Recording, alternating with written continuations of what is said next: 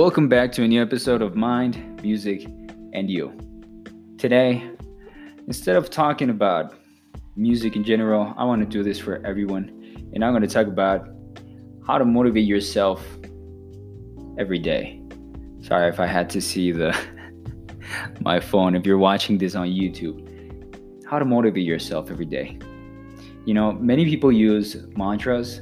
When I started with all this motivation thing, or motivating myself as a musician or as a normal person, I used to listen to Tony Robbins every single morning. He was talking about, you know, how giving motivational speeches. I would listen to that every single day to just reprogram myself. Because if you don't know, I'll tell you, I used to have depression. And I went through depression for seven consecutive years. And uh, to motivate myself every single day because I didn't want to be, you know, I didn't want to do anything on my days. And uh, I used to listen to that. And also, another thing that was motivating me at the time it was school because I had something to do because my parents were paying for school and I had to go to school. Even though I didn't want to go to school, I had to. So that was a type of motivation, uh, a painful motivation because I didn't want to go to school. I didn't like it. I was just anxious all the time and uh, I wasn't comfortable at school. Everything that I was learning, I well, I was learning. I put myself in that, let's say, scheme or in that mindset that I had to learn something from school. But what motivated me was that.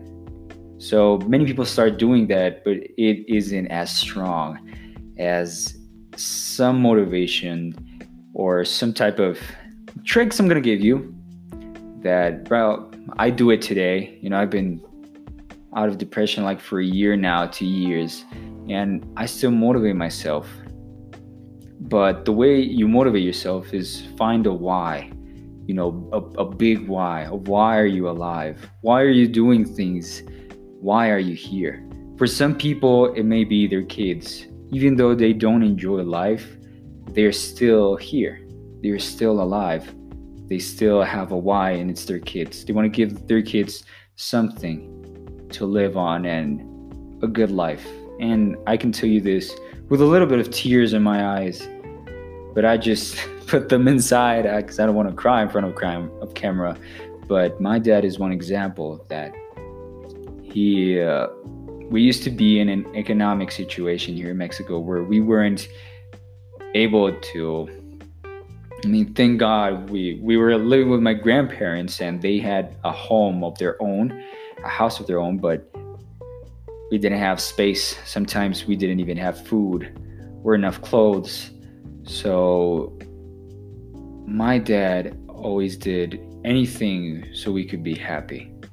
That was his motivation. And today he's a, being a really successful entrepreneur. He's still on the go and growing, but I'm very proud of him. But that's a why. Find a big why, something that moves you. Even if you feel sad at the moment, it doesn't even matter if you're 18 years old and you still don't know your why, or 13 years old and listening to this and you still don't know your why. It's totally fine. I was 13 years old and I didn't know my why. I didn't know my why. I I started my depression phase at 13 years old.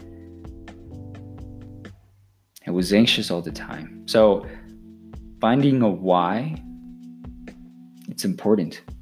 It doesn't it doesn't even matter if it's superficial. If it's like I have to still be alive and I have to wake up every morning to help my dad with something. Or I have to wake up every morning because I have to see this girl every day and it motivates me and it moves me a lot. I have to wake up every morning because I have to make breakfast for my sister. I have to wake up every morning because I have a dog and I have to take care of my dog. You have to put yourself those type of things. You don't need nobody else or to be listening to nobody else to know what you have to do. You know what you have to do. It's just that we put ourselves as victims, and it's totally fine.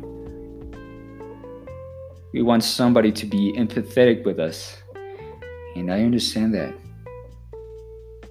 Sometimes, and it will be, life is hard. But it's harder to live life without a purpose. This is why I'm telling you here that finding your purpose is not hard. Maybe you hate your family. Maybe you don't have friends. Maybe you're alone. And you don't find any why in your life. But there is. You have a special talent. You have a message as a person. You have something to give to other people. Maybe that's your why. Maybe animals need you. But there is something that you have internally. Maybe a special talent that comes natural to you and you don't even know and you don't notice because maybe nobody acknowledges it. But you have to be self aware. Really, Gary Vee speaks about this. You have to be self aware and know what you're good at. Maybe your family tell you, yo, you're not good at that. You suck. You want to be, you're one of everyone. You're just part of the, you know, ganado is in Spanish. Just part of society. Oh, you want to be another one of those artists. Oh, you want to be another musician. Oh, you want to be another dancer. Maybe they tell you that. You get frustrated because you don't know if you're good enough. Find a bigger why. I'm serious. Just put yourself write write it down. Write down a list of pros and cons of yourself. You can do that. It's not hard. Just write pros. Maybe at the moment you don't think about nothing, you know, that's positive about yourself, but do it. Like go ahead and just grab a notebook and write down what are you good at? What are you good at? That's it. What do you like about yourself? What do you like doing? Do you like collecting coins? Do you like collecting pins, pens? Do you like talking about sports? Do you like talking about the weather? Do you like talking about insects? Do you like talking about classical music, about 80s music? What do you like to talk about? What do you like? What moves you? What pulls you? When so, if somebody asks you, "Yo, what is it that you do as a hobby?" what will you tell them? That thing or those things that you like, write them down. Then write your cons. What don't you like about yourself? Now see what do you have more, pros or cons? If you have more cons, focus on your pros. If you have more pros, focus on your pros. Look at all those things that you're good at and just focus on those things that you're good at. And this goes to self motivation every single day. That's your why. There's where you find your why. I'm giving you a ton of value right here. A ton of value. And this is what I did. I wrote down my pros and cons and I saw that there was cool things about me. And even though there's no people around me, some people just started to pull. They just started to come. Your vibe attracts your tribe That's something Ralph Smart used to say when I used to listen to him to get inspired as well. This is what you do. You have to self reprogram yourself. Sometimes because nobody is there for you, or you don't have nobody to be accountable for. You have yourself. You have to push yourself. And I did this. I battled depression by my own and I pushed myself. And I'm happy right now. I'm doing things I only dreamt of years ago and about to release my new single. That's a dream for me to be able to do this. Now, I want you, as a person, as a musician, to be able to do this. So I hope this was of value to you and that it serves you in any way. So I really hope you enjoyed it. And I'll see you in the next episode of the podcast. We're going to go like really, really deep in all these subjects. So if you're a new listener, thank you a lot. And until the next episode of the podcast or YouTube video.